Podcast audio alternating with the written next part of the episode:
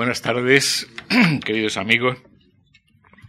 Comenzamos hoy el nuevo curso en esta casa con una nueva actividad, la decimotercera ya del ciclo Poética y Poesía, y con la suerte de tener hoy con nosotros a Jacobo Cortines.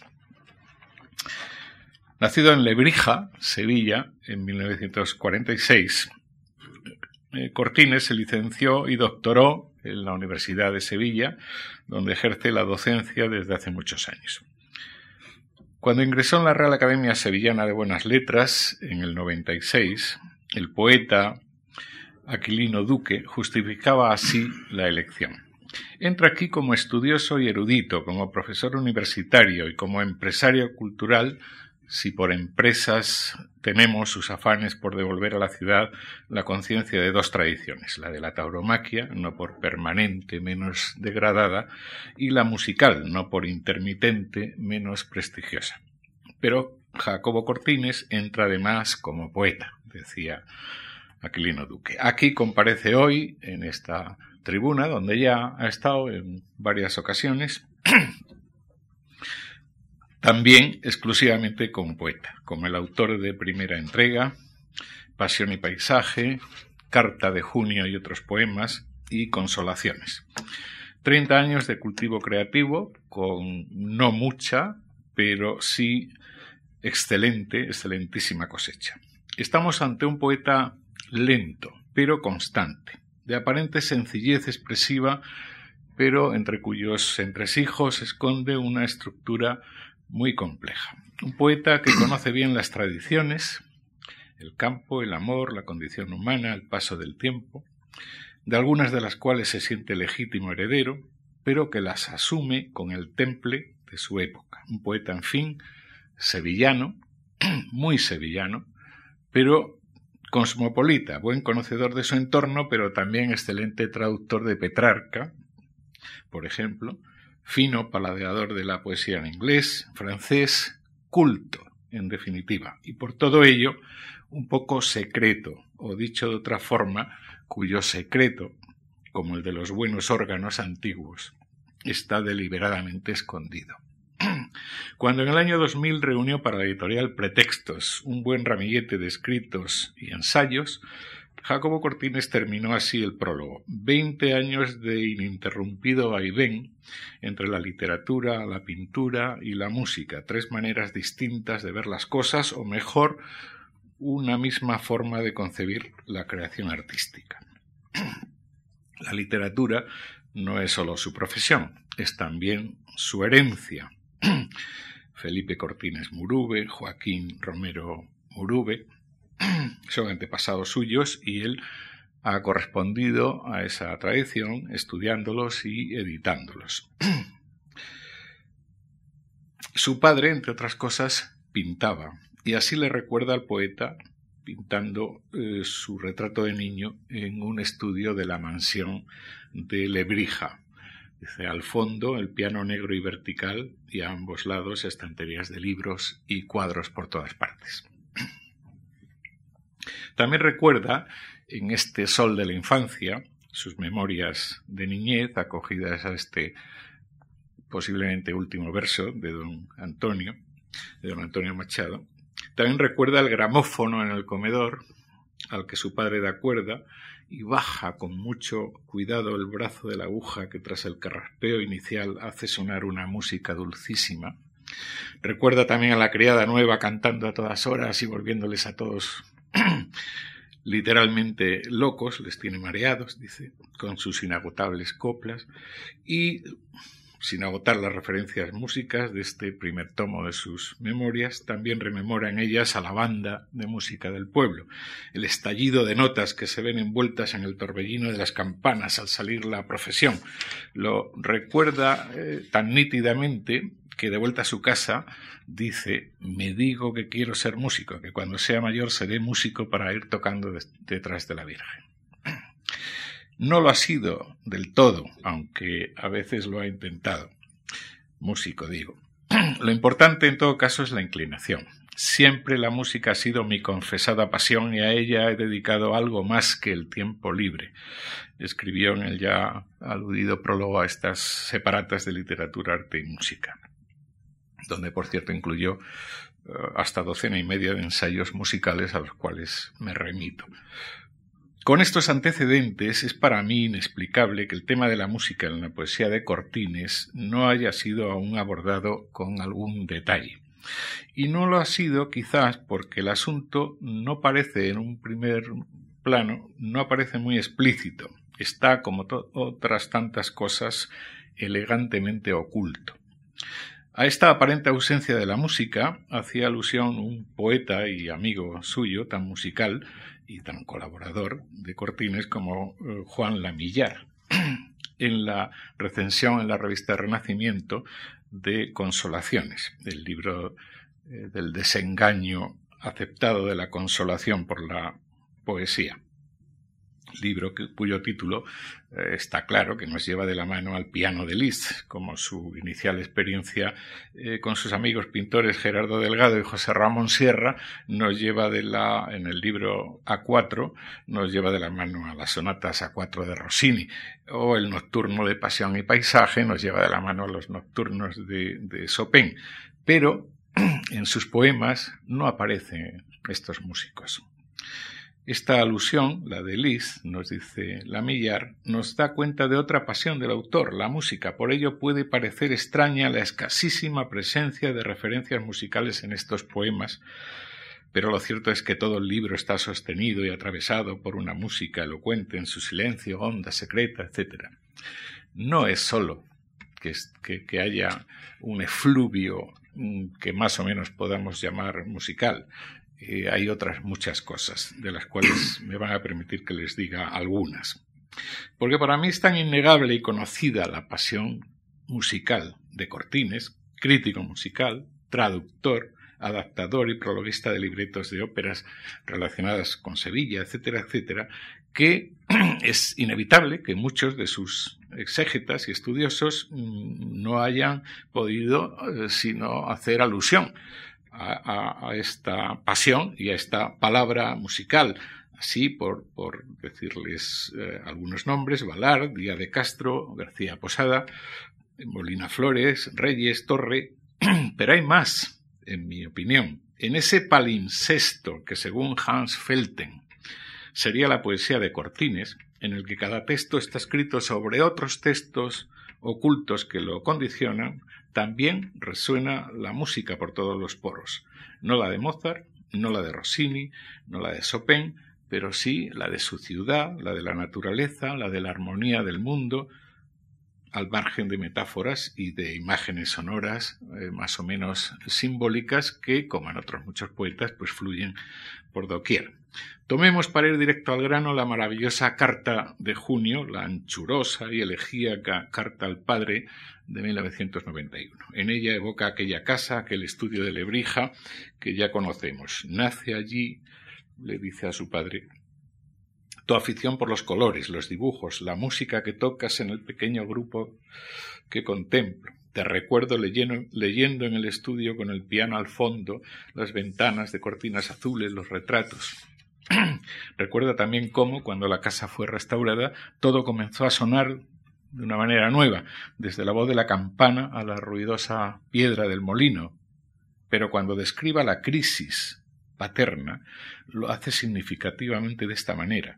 No miras los jardines ni la luna saliendo por los álamos, ni sigues su curso por el cielo, ni la noche te ofrece su esplendor, ni su concierto de grillos soterrados, de ladridos, de murmullos del aire entre las hojas. Pasas indiferente entre los trinos del jilguero y el arrullo de la tórtola o la bronca perdiz que emprende el vuelo. Hemos rascado un poco ese palincesto y ya nos ha parecido con nitidez la imagen de la ausencia de música como símbolo de tristeza y de abatimiento. Pero eso es el Salmo 126, el Superflumina Babilonis, el que San Juan de la Cruz había reducido a dos versos inolvidables, aquí soterrados en el palincesto, y colgué en los verdes sauces la música que llevaba. San Juan sí, al que ya se refiere explícitamente Cortines, eh, algunos de sus primeros poemas.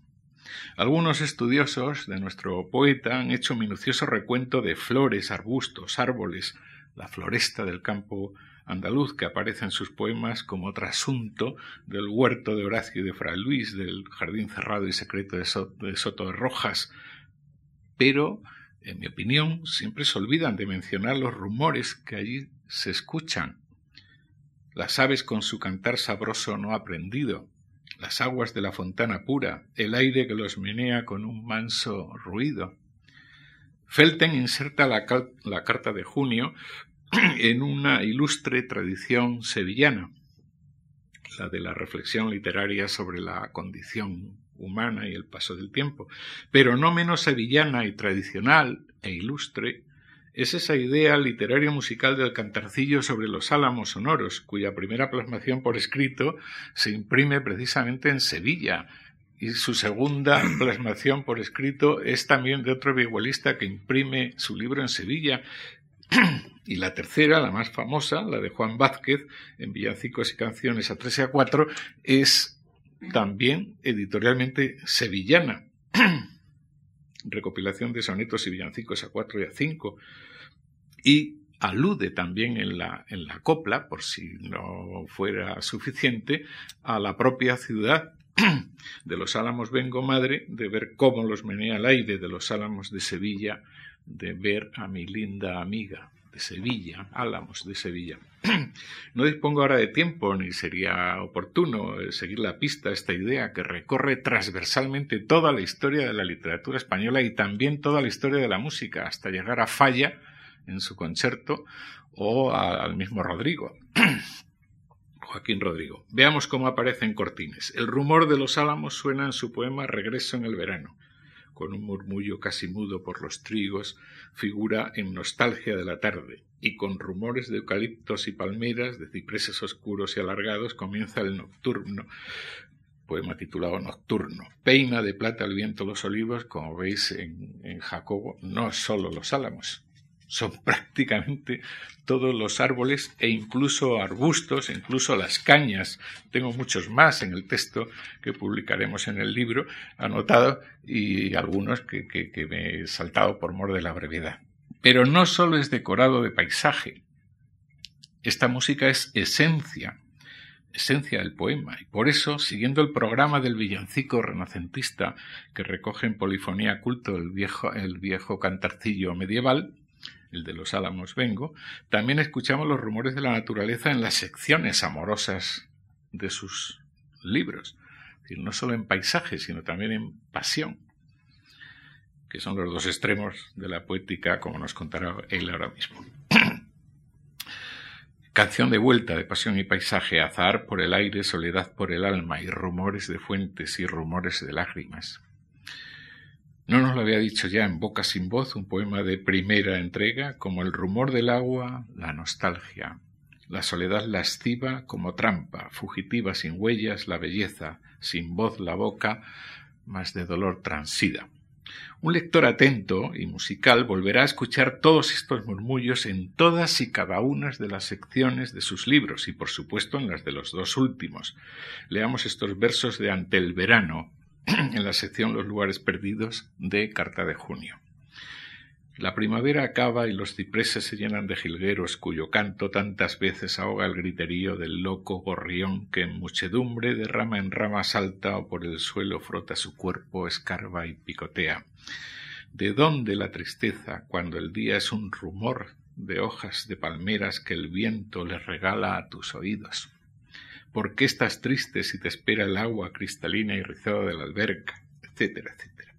O estos otros del sosegado Ángelus de Consolaciones, que es uno de mis preferidos, trigales por el suelo como alfombras de un verde mar movido por el viento, transparencias de sol en las vidrieras del espeso ramaje, vibraciones del aire entre las hojas, melodías de pájaros diversos, contrapuntos de rítmicos insectos.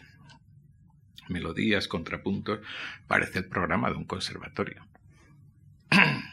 Hay también sonidos en sus evocaciones urbanas de Sevilla, en sus evocaciones taurinas, las ha heredado de su antepasado Cortines eh, Burube, pues la ciudad respira y por lo tanto canta y danza, una ciudad en la que trabaja y donde se autorretrata reflejado en la ventana que da al jardín de Armenta, de la calle donde vive.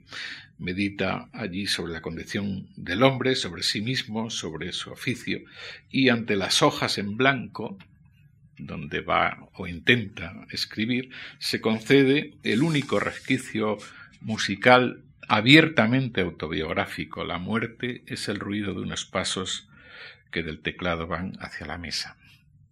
El teclado es el del piano, no es el del ordenador, porque si fuera el del ordenador, el teclado estaría en la mesa. No había transición entre el teclado y la mesa. Ese era uno de los caminos posibles, y dada su formación, el que todos esperábamos en la poesía de Cortines. Pero el poeta prefirió el otro, el de la minuciosa escucha de la naturaleza, haciendo personal una larga y clásica tradición literaria y musical. Aquel poema del Ángelus que citaba concluía afirmando que todo el campo es un templo donde suena su secreto misterio. Él mismo, y esa es una de las consolaciones de su poesía, se siente parte de ese misterio. No será expulsado del paraíso, porque en realidad es una parte minúscula del mismo. Como un sonido más del gran sonido, como un silencio más del gran silencio, ahora metal, madera, ahora cuerda, percusión, tan solo gesto del invisible brazo que dirige. Este es mi paraíso, no mi infierno, puedo decirlo. He sido, soy y en silencio he de ser en nueva música. Este es el poeta que hoy tenemos con nosotros y espero que algunas de las interrogaciones que les he propuesto él las uh, dilucide en su conferencia. Nada más, muchas gracias.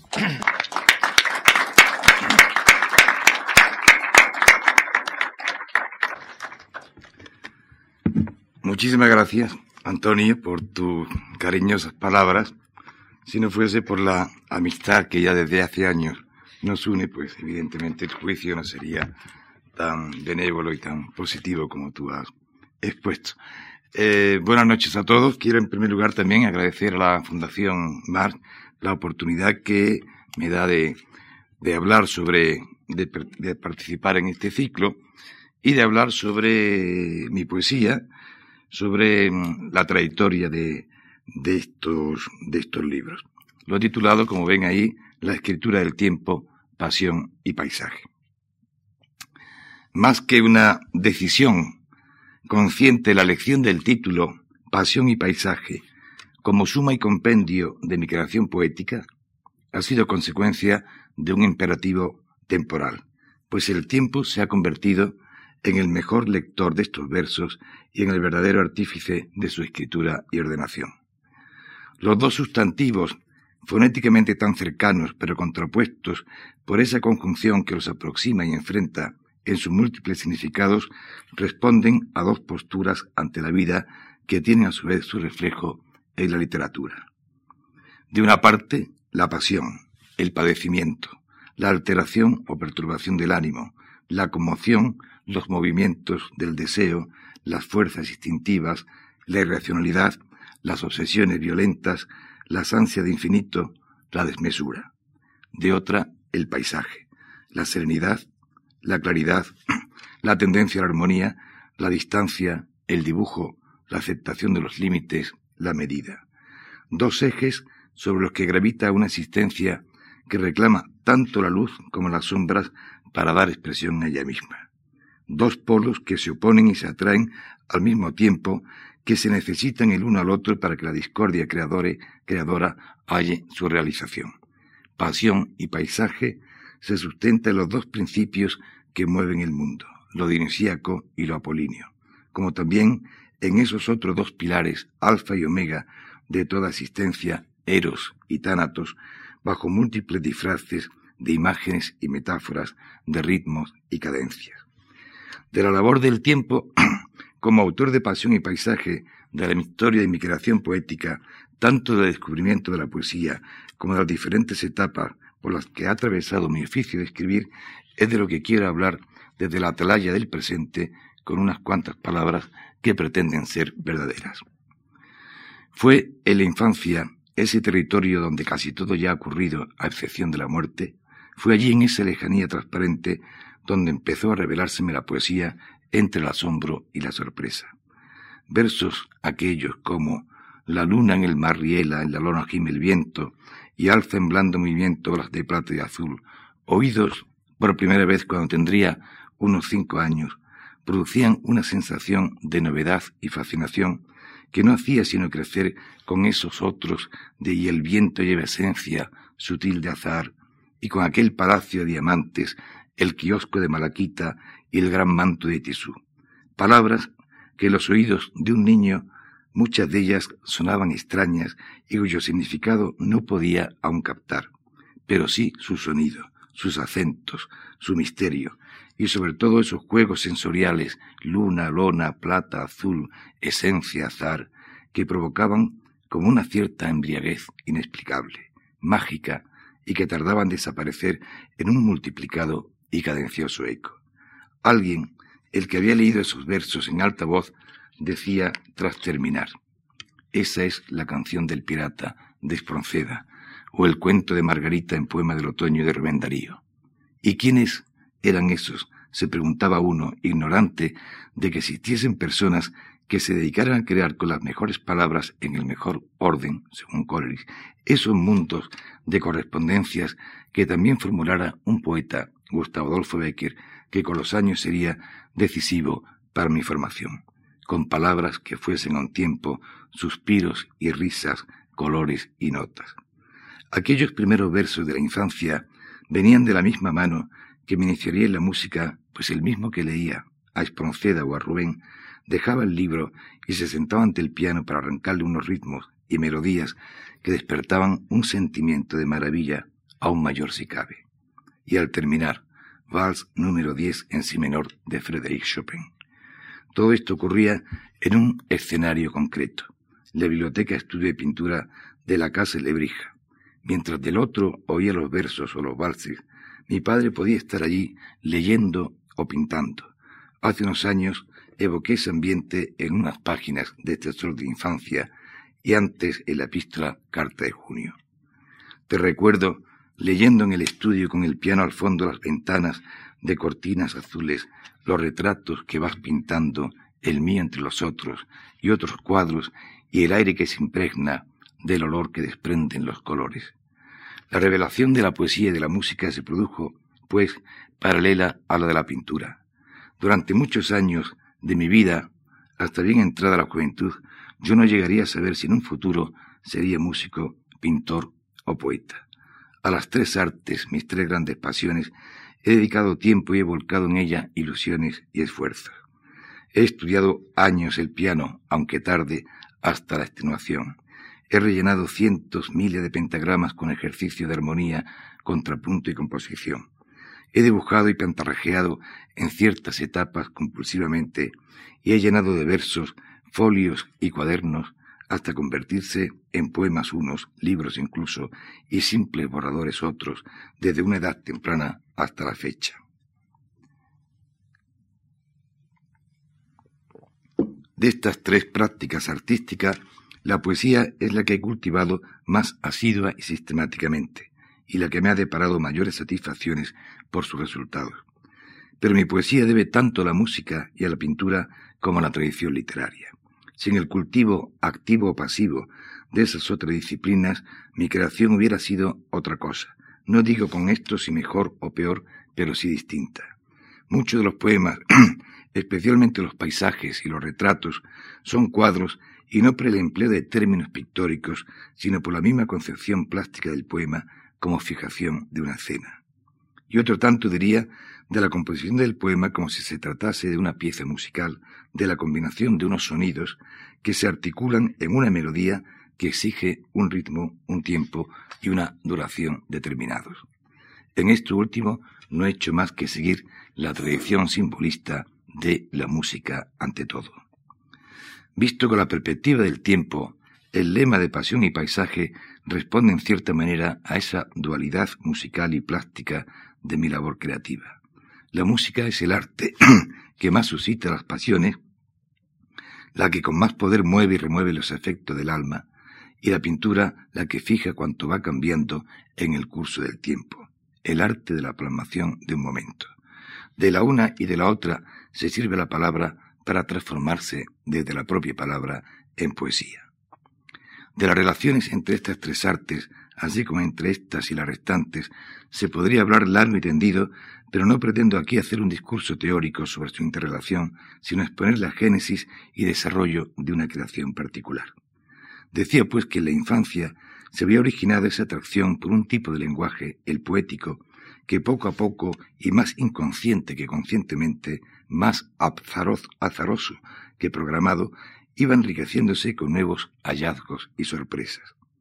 En este sentido, debo reconocer que no tuve mala suerte los años que vinieron tras la etapa infantil, los del bachillerato, cursado en Sevilla con los jesuitas.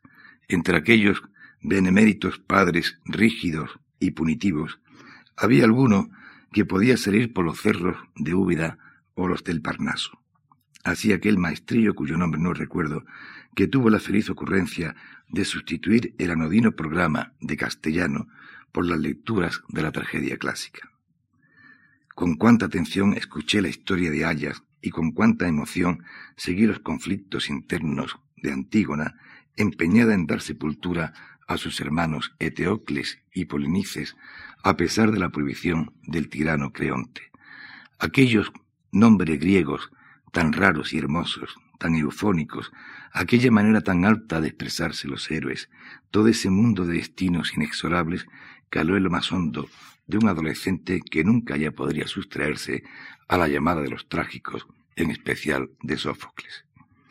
Hubo también, al final de esa etapa de bachiller, alguien que tal vez haya sido el único maestro al que sí pueda llamarle, Lorenzo Ortiz, alto, delgado, de finos modales, como salido de una novela de Gabriel Miró, pero con cierto aire de insecto que incitaba a la burla de los condiscípulos. Lo tuvo en un curso de literatura por el que desfilaron desde el Cid y Berceo hasta Hugo y Dostoyevsky. De aquellas lecciones recuerdo con predilección las dedicadas a Verlaine y Valéry. La turbulenta vida del primero y su excepcional musicalidad me llamaron a tomar el firme propósito de aprender francés, pues los versos del autor de los poemas saturnios, oídos en su lengua original, de Saint-Cloud Lord de Violon, me resultaban de una delicadeza para mí completamente desconocida. Y si la tumultuosa existencia de Verlaine, con sus caídas y arrepentimientos, su mundo de pasiones, me conmocionaba, no menor impresión me causó la, serenidad de los versos del autor del cementerio marino. Qué manera de resaltar la calma, la belleza estática de un paisaje de mediodía. Quiso la fortuna que al año siguiente en el curso de preuniversitario volviese a tener a Ortiz como profesor de latín, donde traduciríamos la Aneida, frente a las traducciones y comentarios que en ese mismo curso hacíamos de la Líada con otro, un vasco, osco y tripón, con la sotana manchada de rapé desde el alzacuello al fajín, atento solo a los auristos, las clases de Ortiz se volcaban en los aspectos estéticos del verso virgiliano. Aún vibra en mi memoria aquella lanza arrojada por Laoconte contra el vientre del caballo de Troya. Estetit illa tremen uteruque recuso, etc. Algo así como clavóse aquella vibrando y a su sacudida las cóncavas cavidades del vientre lanzaron un gemido. Con este bagaje de los fundadores de la epopeya clásica y una no pequeña lista de autores que iba aumentando, como en aluvión, pero entre los que descollaban Manrique, Becker, Juan Ramón Jiménez, Antonio Manuel Machado o el Gómez de la Serna de las Greguerías, ingresé en la Facultad de Filosofía y Letras en 1963. Apenas empezado el curso, se daba la noticia del fallecimiento en México de Luis Cernuda. No sabía entonces quién era el autor de La realidad y el deseo. Por el homenaje que se le tributó a raíz de su muerte, me enteré de que era miembro de la generación del 27 y que había nacido en Sevilla, a la que abandonó en plena juventud. pero a Cernuda tardaría varios años en llegar porque era un poeta difícil para un joven que aún no había cumplido los 17 años. Aparte de ese acto pionero en el reconocimiento del magisterio de Cernuda, en la facultad encontré buen ambiente para mis inquietudes poéticas. Entre mis compañeros había buenos lectores e incluso poetas, ellos mismos, Miguel García Posada entre otros, cuyo ejemplo fue estímulo para que me lanzara a la práctica de escribir versos. Nuevos nombres iban apareciendo en el horizonte literario, como también en el musical o el pictórico, que me absorbían tanto como el primero.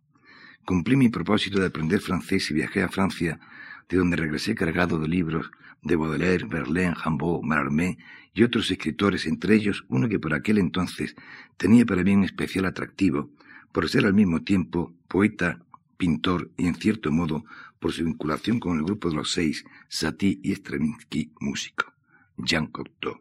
Bastante idealizado por el entusiasmo juvenil, Cocteau se me representaba como la realización de mis aspiraciones artísticas. Hoy lo veo de otra manera. Hay cosas en él que detesto por tributo a las modas y otras me siguen pareciendo admirables, pero no por las mismas razones.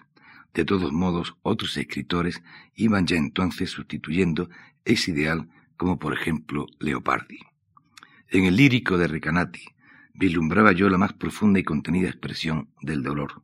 Me identificaba con su desengaño y su pesimismo, con su desolado ensueño de amor, su lenguaje, aunque no lo leía en el original como hoy, sino en aceptables traducciones, me resultaba sencillo, próximo, su figura de un patetismo trágico y ejemplar, se me escapaban de él entonces su sarcasmo y su ironía y muchas cosas más, pero no por ello dejaba de ser el lírico por excelencia, como lo sigue siendo de manera creciente siempre que a él vuelvo. Cada vez más decepcionado por la marcha de la especialidad de filología moderna, decidí marcharme a Inglaterra como lector de español para terminar la carrera. Allí en un pueblecito cercano a Londres, en Ashford, me propuse hacer mi particular discurso del método. Necesionaba cuestionarlo todo, religión, familia, vocación.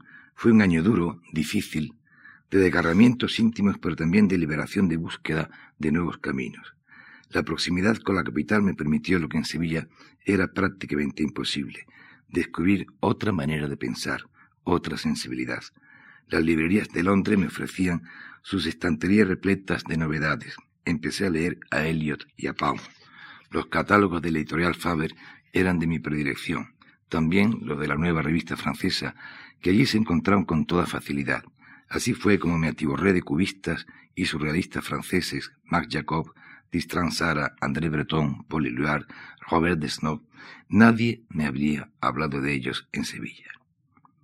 De vuelta a la ciudad del Guadalquivir, realicé la tesis de licenciatura y comencé luego el doctorado sobre un escritor que de alguna manera me venía impuesto por una de las líneas de investigación del departamento y circunstancias familiares, Felipe Cortiles Murube, un escritor que había desempeñado un importante papel en la vida literaria sevillana a principios del XX, seguidor de Rubén y Juan Ramón y precursor de Fernando Villalón, de honda cultura clásica y vastísima erudición.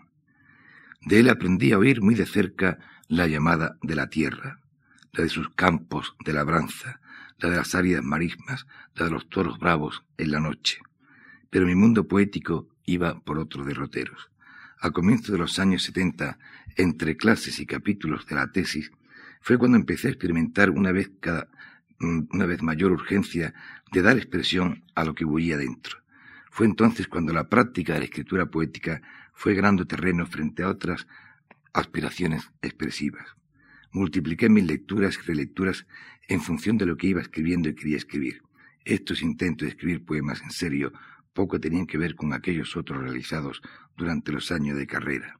Son poemas muy trabajados sobre los que volvía una y otra vez, que muestran torpezas y vacilaciones, es indudable, normal por otra parte en un arte tan difícil como la del verso, que la voz no suena a un personal, sino ecos de otras, es también explicable en alguien que por vez primera se aventuraba a hacerlo oír entre las de tantos otros, no siempre bien asimiladas. Un curso, el de 1972-73, pasado en Nueva York, en la distancia de un mundo nuevo y atrayente, me ayudó a ir distinguiendo mi voz o a pretender distinguir mi voz de, entre las otras. Los poemas allí escritos muestran un fuerte influjo de los surrealistas, tanto de los franceses como incluso más de los españoles, especialmente del Lorca, de Diván del Tamarit y de Poeta en Nueva York, libro que, como era previsible, leí allí hasta la saciedad. También están presentes el Alberti de Sobre los Ángeles, la versión celeste del creacionista Larrea, mucha vanguardia histórica en general, muy puesta de moda a principios de esa década, pero también un trasfondo nostálgico andaluz con Juan Ramón a la cabeza, pues fui también allí, poeta recién casado, y por algunos rincones versículos de la Biblia y los deslumbramientos del Zaratustra de Nietzsche. No sin cierto rubor, pero como ejemplo del tipo de poemas que entonces escribía, reproduzco uno de aquellos que nunca he llegado a publicar ni a leer antes. En cada tecla del piano se adivina un puñal, porque hoy, en el rincón de un rascacielos, encontraron una mano cuyo clavo no arrancarán las golondrinas.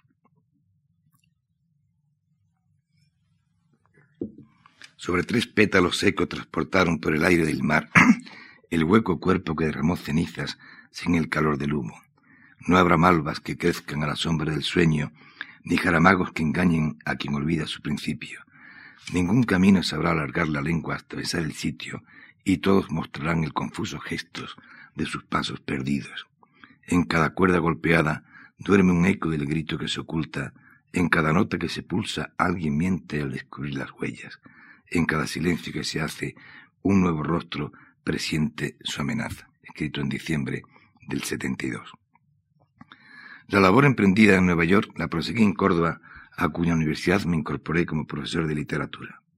El lenguaje de los nuevos poemas se hizo más violento, con ráfagas de sarcasmo, pero también adoptaba en ocasiones un tono meditativo conducente a una mayor serenidad. Fueron dos años los pasados en Córdoba de intensa escritura hasta la definitiva vuelta a Sevilla, donde empecé a plantearme la posibilidad de publicar un libro. Pero a la hora de seleccionar y ordenar los versos no me, sentía satisfecho con el conjunto y decidí seguir escribiendo hasta disponer de más material. En los diarios de esos años hay algunas referencias a la génesis de los poemas o al proceso creativo. Así se lee más que las palabras lo que significa es su disposición, junio del 76. Un poema es una experiencia, generalmente las mías son amargas, en cualquier caso no son ni alegres ni normales. En los últimos días mi actividad poética se desarrolla descompensadamente en los sueños. Me despierto inquieto intentando poner en orden lo soñado, sin conseguirlo satisfactoriamente. Apuntes estos que desde la distancia del hoy son ilustrativos de lo que para mí significaba entonces la práctica de la poesía, una obsesión y una tortura, pero también la transformación del caos doloroso en un orden creativo.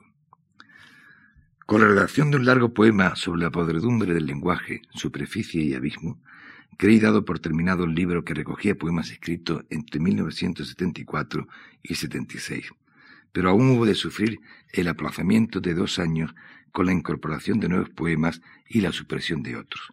Por fin, a finales del 78, di a la imprenta sevillana Gráfica del Sur lo que sería mi primera entrega. Ese fue el título escogido, unos asépticos términos del mundo de la edición, pero a su vez una declaración metafórica de la dedicación de la entrega de una vida a la poesía. Recuerdo que estando el libro aún en la imprenta incorporé a última hora unos versos de Petrarca, autor al que empezaba a traducir por creer que podía, que esa cita podría iluminar el sentido del conjunto. Era aquello de en el laberinto intrae ni bellondesco. ¿eh? Mi vida también había entrado en un laberinto sin salida, y en cierta manera la primera entrega era su testimonio y su posible liberación. Quedé satisfecho con el libro conformado por dos secciones, Pasión fija y Crónica de mi terror, de trece poemas cada una. No eran muchos los poemas seleccionados, pero creo que en su conjunto revelaban ya un mundo propio, atormentado, pasional, reflexivo, sin concesiones a la facilidad ni a la insinceridad. El lenguaje se había vuelto más contenido y menos hermético, aunque seguía habiendo poemas abstractos.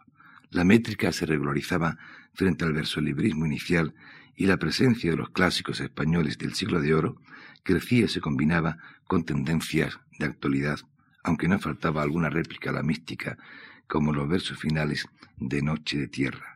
Apaga puesto fuego que no espero, ni soledad sonora, ni azucenas. La ingenua desatención a la crítica dio como resultado que sobre primera entrega no se escribiese más que una pequeña nota en el seminario La Calle, salida de la pluma de Javier Alfaya. Seguí escribiendo y nuevos horizontes se me abrieron. Uno fue la dedicación a Petrarca, cuyo universo poético me fascinó. Andrés Trapillo me pidió una selección de los sonetos traducidos para editarlos en la colección que dirigía junto a Juan Manuel Bonet, y así aparecieron los veinte sonetos amorosos de Petrarca en las entregas de la aventura en 1980 y ante su buena recepción me vino el encargo por parte de Editora Nacional de traducir los triunfos y luego entre peticiones de unos y exigencias propias emprendí la tarea de traducir el cancionero completo. ¿Quién me iba a decir que la aventura petrarquista duraría diez años? De lo que significó en mi vida ya dejé constancia en los preliminares de la edición de cátedra del 89. El otro horizonte al que me refería fue el del paisaje como fuente de inspiración y materia poética. No es que el paisaje estuviera ausente en primera entrega, pues allí había más de uno, paisaje tormenta, paisaje en ruinas, y numerosas imágenes, metáforas y comparaciones tomadas de la naturaleza. Pero en esos poemas, el paisaje era un marco o un fondo de otra temática, de la apasionada amorosa o del paso del tiempo. En estos, que empezaba ahora a hacer, el paisaje o los paisajes eran el motivo central, el objeto en sí mismo. Quedaban despojados de toda adherencia, era una aspiración a fundirse con la naturaleza.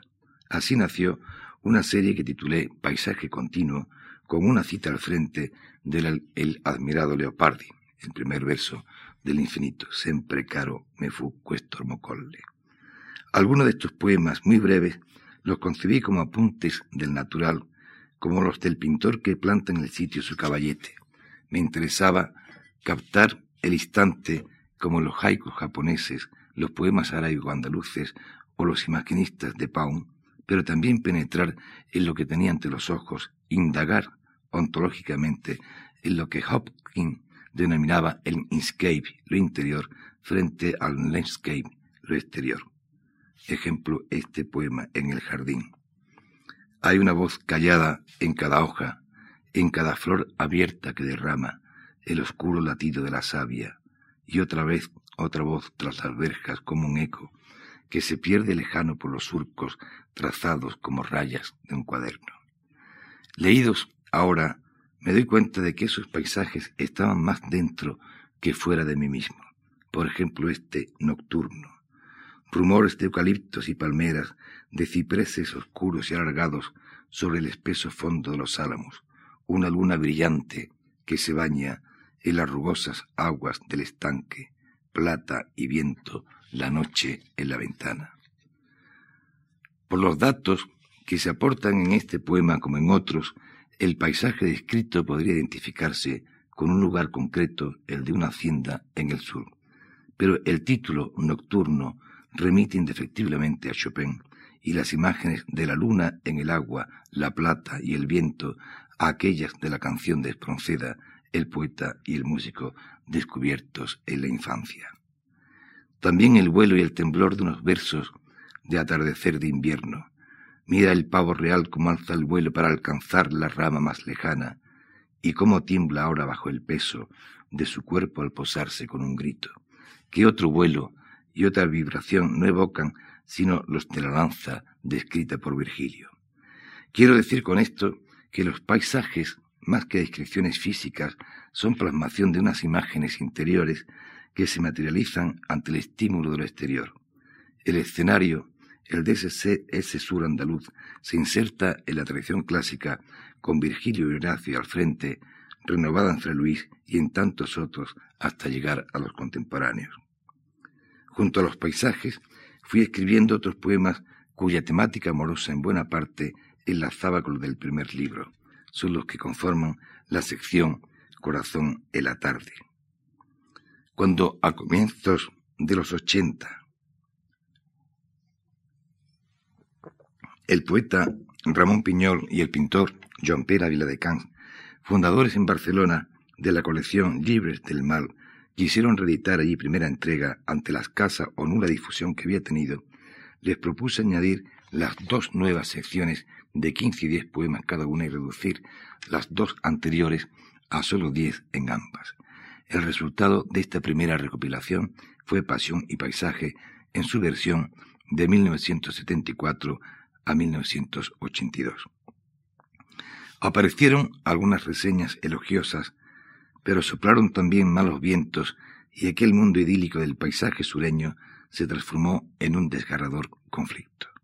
Me volqué las traducciones de Petrarca, el piano, las clases, los diarios, sin renunciar a reconstruir mi geografía poética. Lentamente a lo largo de una nueva década surgieron los lugares perdidos, 1983-1993, que agrupaban esa sección y la de la suite de Armenta lejos y en la mano e itinerarios publicadas conjuntamente con la larga epístola bajo el título de Carta de Junio y otros poemas en Granada La Veleta en 1994.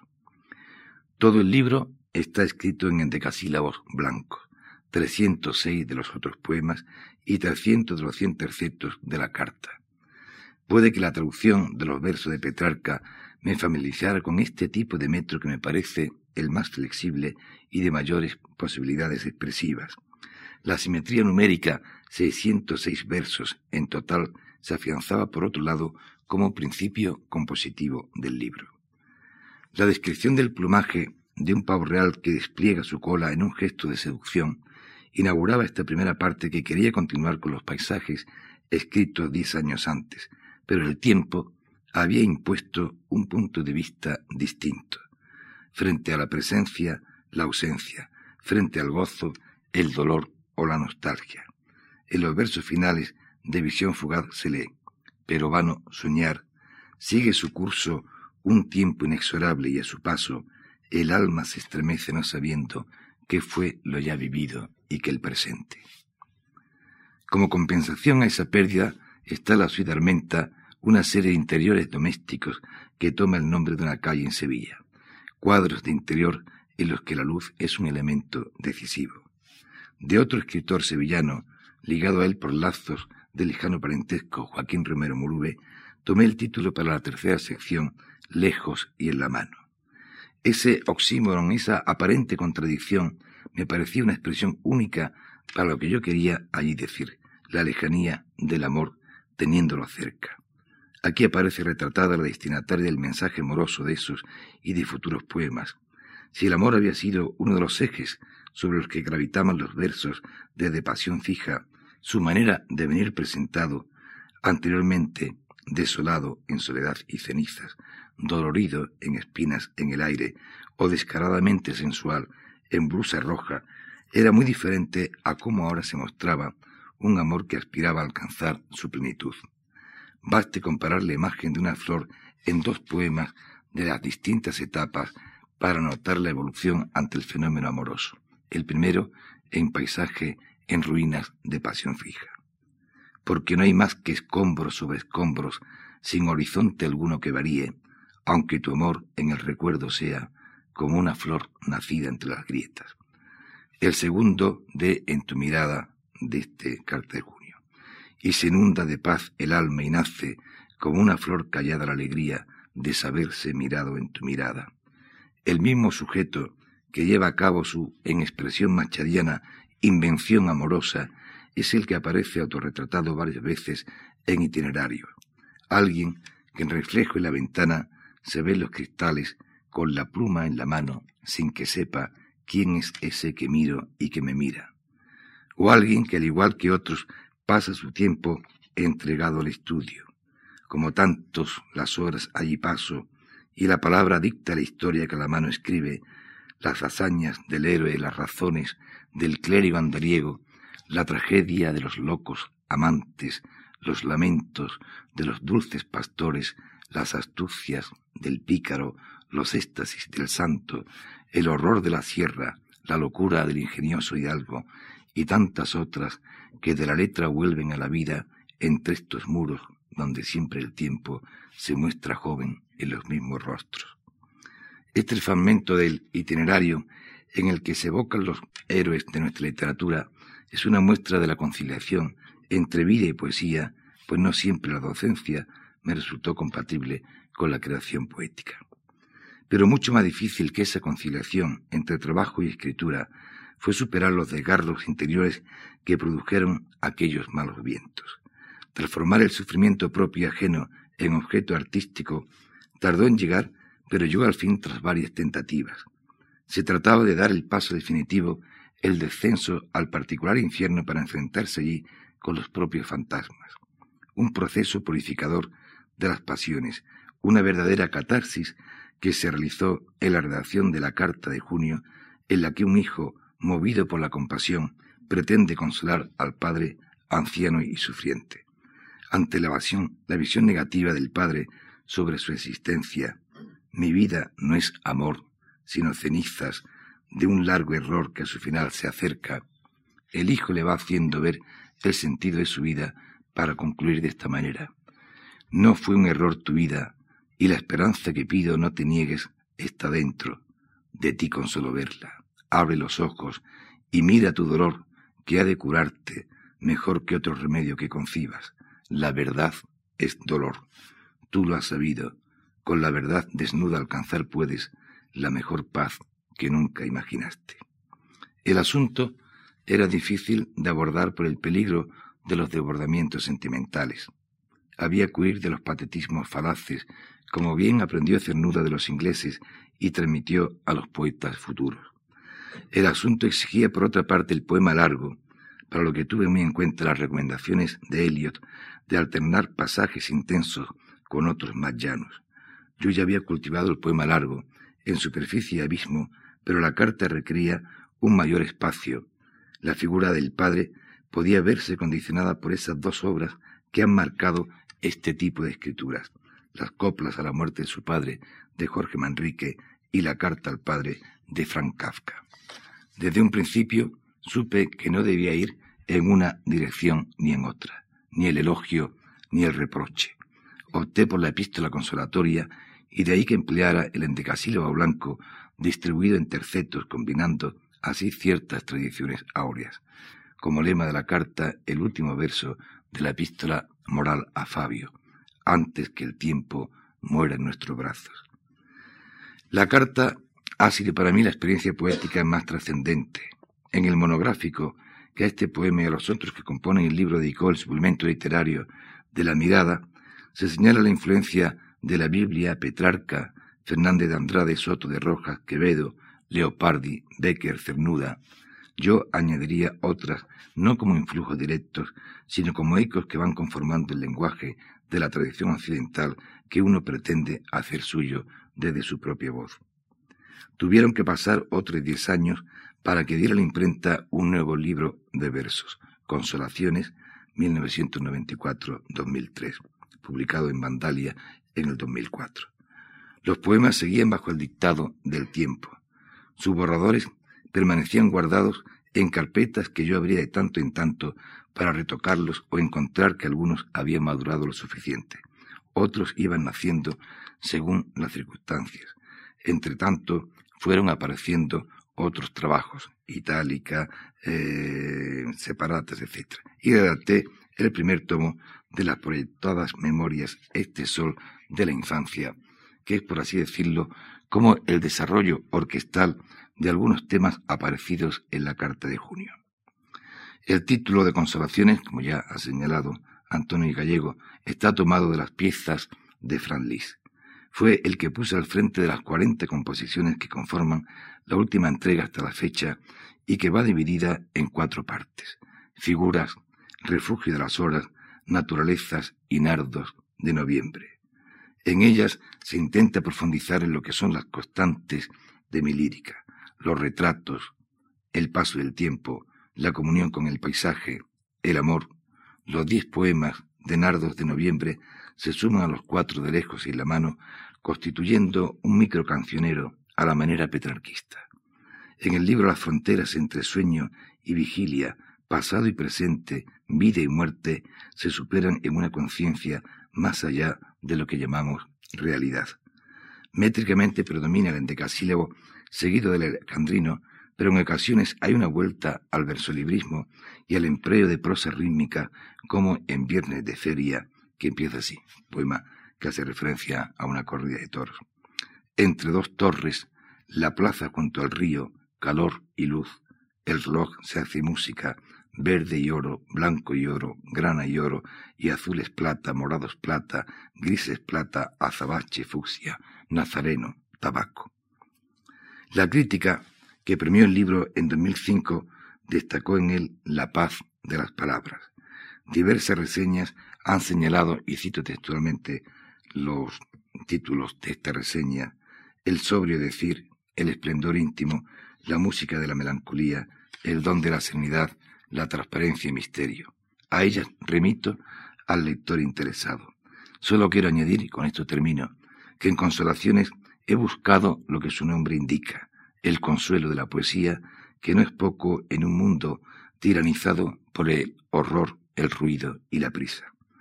Con este libro he querido seguir siendo fiel a mi concepción del hecho poético, la búsqueda de uno mismo a través de la palabra, el perfeccionamiento moral, la comunicación con los otros. En la actualidad preparo un nuevo libro que no sé cuándo podrá salir, pues no es cuestión de forzar el tiempo y que he pensado titular Escenarios. Han sido ya varias las personas próximas que han abandonado este teatro del mundo y otras las que aún permanecemos en él. Pero han transcurrido varios actos de una pieza que tiene tanto de tragedia como de comedia y cuyo final es impredecible. En el escenario de cuanto quede, quisiera representar lo mejor que pueda el papel de poeta. Sé que no bastan las ideas ni las buenas intenciones, pues como decía Malarmé, los poemas no se escriben con ideas, sino con palabras. Con las palabras trabajo, lucho, me consuelo para que los escenarios de mi vida sean algún día esos escenarios de un libro concebido con sus pasiones y paisajes como una especie de ópera donde vayan de la mano poesía, música y pintura. Cuando el tiempo lo decida, pasará junto a los otros libros a completar las visiones del mundo que se dan en pasión y paisaje.